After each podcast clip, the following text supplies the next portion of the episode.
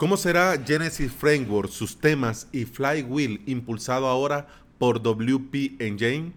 ¿Y qué dijo Matt Mullenweg en la WordCamp Europe sobre el Summertime Update? Hablamos de eso en este episodio. Pero antes, bienvenida y bienvenido a Implementador WordPress, el podcast en el que compartimos de plugin, consejos, recomendaciones y novedades. Es decir, aquí aprendemos todos juntos a crear y administrar WordPress. Hoy es jueves 27 de junio del 2019 y estás escuchando el episodio número 147. El día de hoy en avalos.sb tenemos la novena clase, novena clase del curso WordPress nivel 0. En la clase de hoy vamos a aprender a gestionar los comentarios y además de hacer los ajustes necesarios para tener los comentarios como nosotros queremos y con los objetivos que nuestro sitio tiene.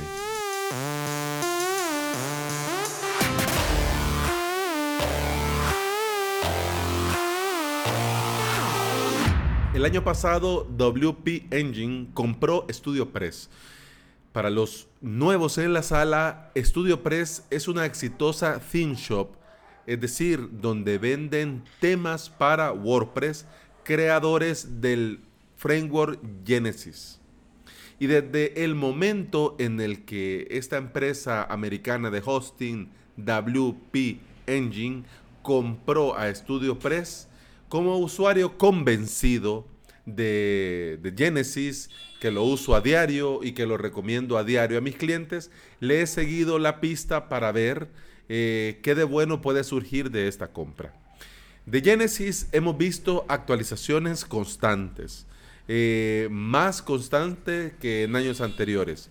Y de los themes también. Ahora están actualizando e incorporando todos los temas, las plantillas al nuevo editor de WordPress, a Gutenberg, y a esta nueva forma de hacer webs, así estilo Elementor, eh, estilo Divi, pero utilizando bloques de WordPress.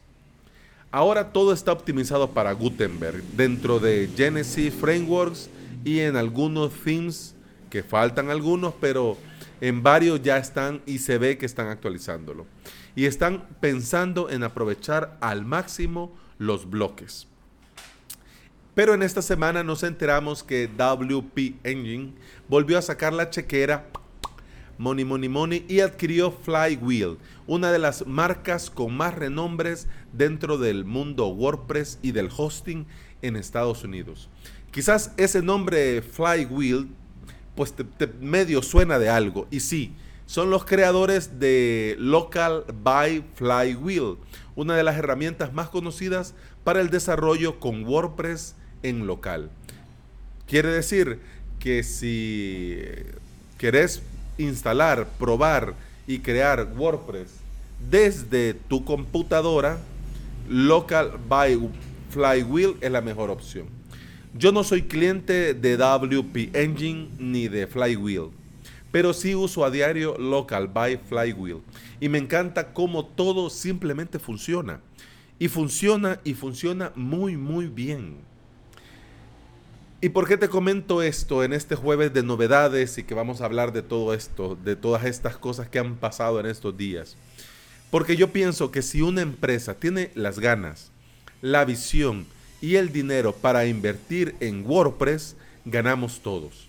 Ganamos los implementadores, ganan los desarrolladores y al final ganan los usuarios, que también nosotros somos usuarios, pues vamos a decir la verdad.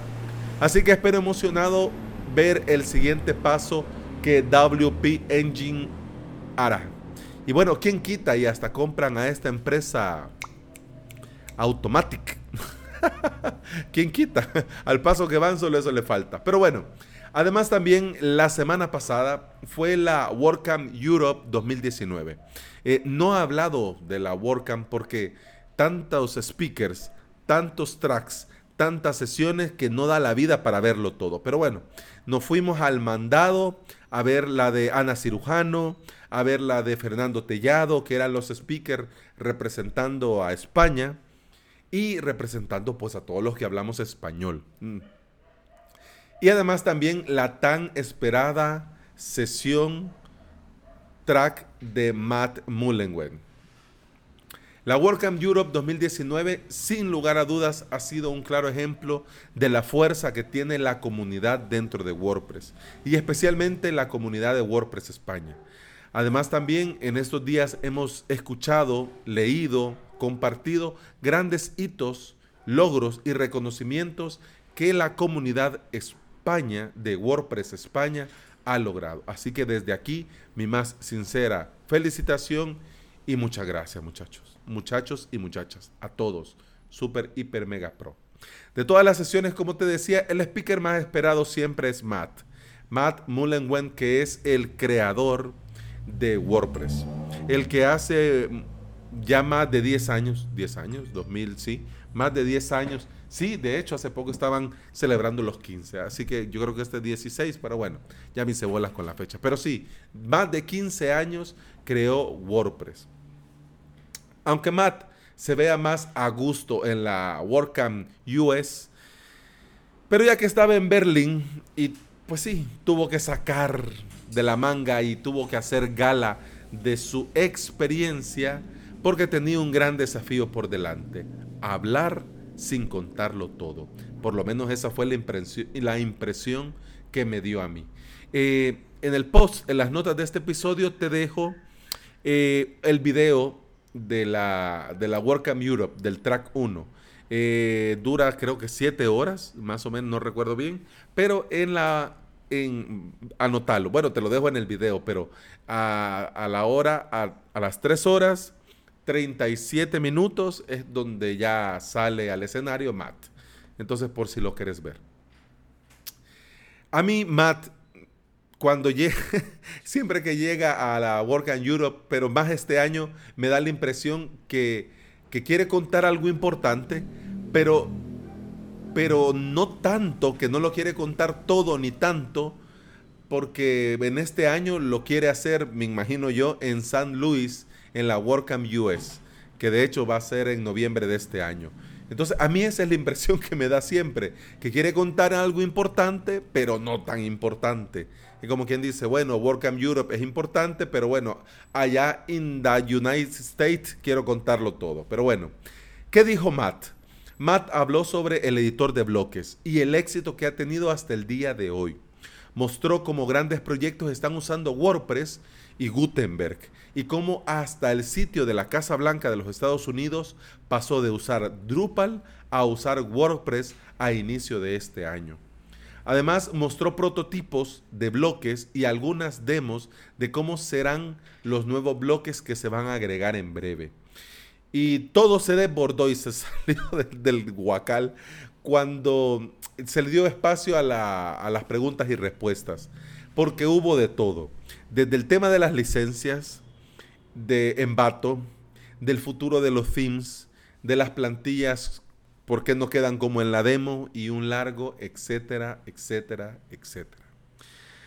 Matt terminó su intervención haciendo una estimación. Dijo que Gutenberg apenas va por el 10% del camino y calcula una década entera con todos sus días, semanas y años para que veamos todo el potencial que tiene este nuevo editor de bloques dentro de WordPress tiene para ofrecernos. Y bueno, de todo esto, de lo que dijo Matt, de lo que habló Matt Mullenweg en la WordCamp Europe, me dejo lo principal, la crema y nata, las cuatro fases del proyecto Gutenberg.